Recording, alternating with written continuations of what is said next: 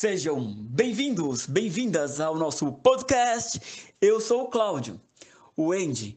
Hoje nós temos uma nova integrante na equipe do Fala. Bem-vinda! Obrigada, Cláudio, pelo convite. Eu sou a Sueli Vitória, estudante da segunda série do ensino médio da Escola Estadual Jardim Silvia 2, em Francisco Morato, São Paulo. E eu sou o Andy Quirino.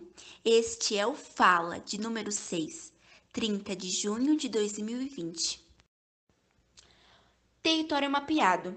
O Instituto Brasileiro de Geografia e Estatística, IBGE, antecipou a publicação de dados sobre povos indígenas e quilombolas, com o propósito de subsidiar o desenvolvimento de políticas de enfrentamento da Covid-19 entre essas populações.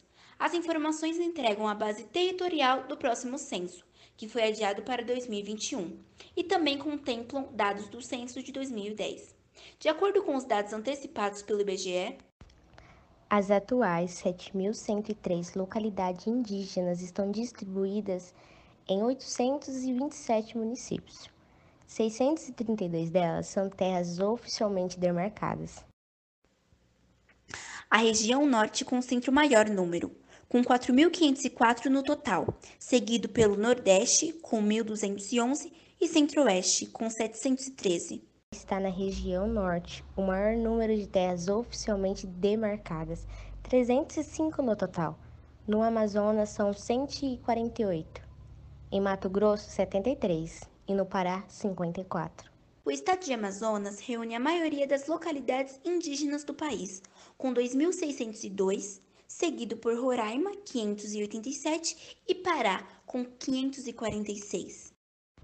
Estes dados foram retirados das informações geográficas e estatísticas sobre os indígenas e quilombolas do IBGE 2019 e reproduzidos da revista Pesquisa FAPESP do mês de maio. Os temas de hoje são Covid-19 em territórios indígenas e a pesquisa linguística.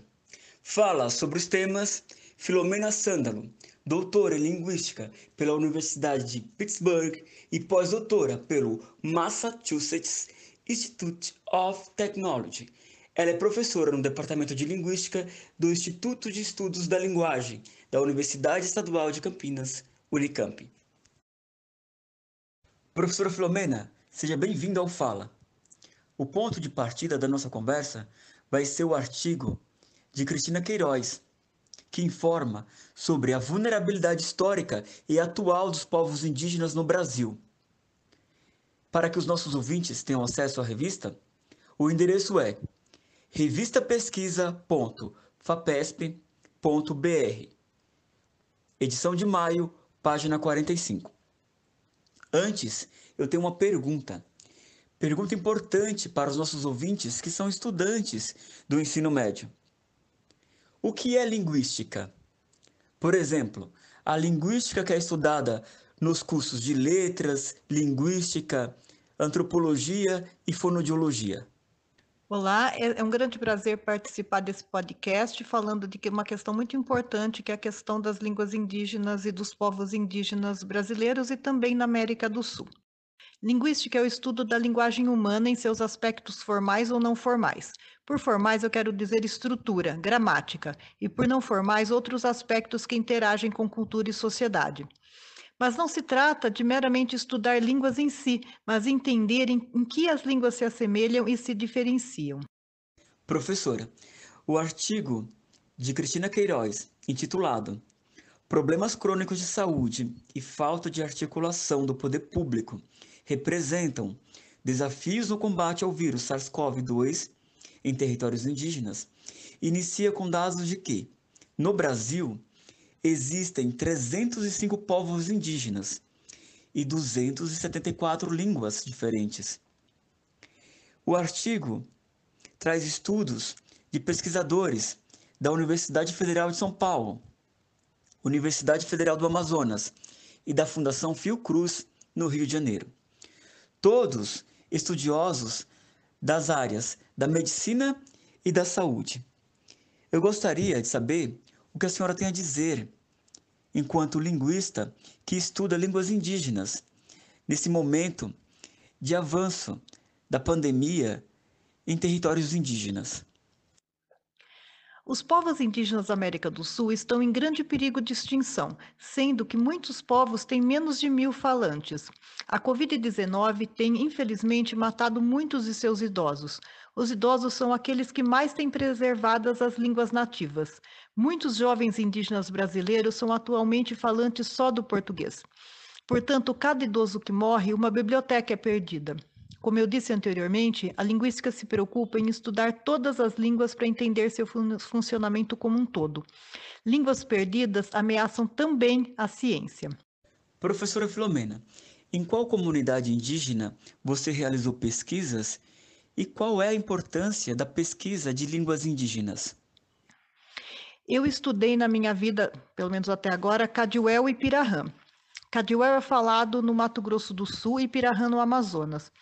O Pirahã é uma língua que atualmente ficou bastante famosa, pois um pesquisador disse que essa seria uma língua sem frases subordinadas que se repetem, como, por exemplo, na frase Maria disse que Ana pensa que Pedro é inteligente. Essa sentença tem duas subordinadas, é uma sentença comum no português.